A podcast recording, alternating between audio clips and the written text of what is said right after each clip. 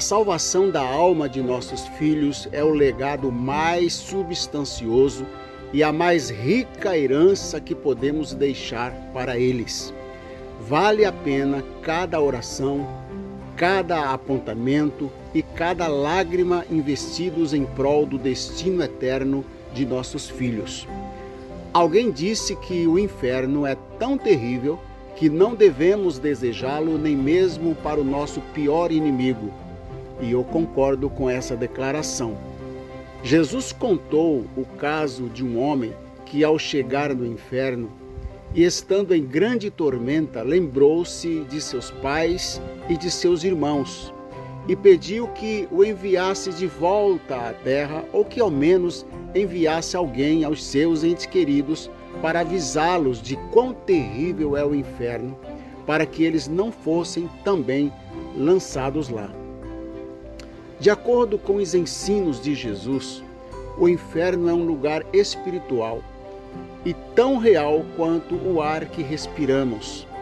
É um lugar onde os vermes não morrem e o fogo não se apaga, onde o filho clama em vão pela salvação de seus pais e pais pela salvação de seus filhos. É um lugar de angústia de insuportável calor, de lembranças dolorosas e o pior, ausência total de esperança. A batalha pela preservação de nossa fé e pela salvação de nossos filhos, ela é travada aqui neste mundo, enquanto há fôlego de vida em nós. Depois de nossa partida deste mundo, não haverá mais nada que se possa fazer pela nossa salvação, nem pela salvação de nossos entes queridos. Todo ser humano está diante de sua última oportunidade, porque ao homem está ordenado morrer uma só vez. Depois da morte virá o juízo.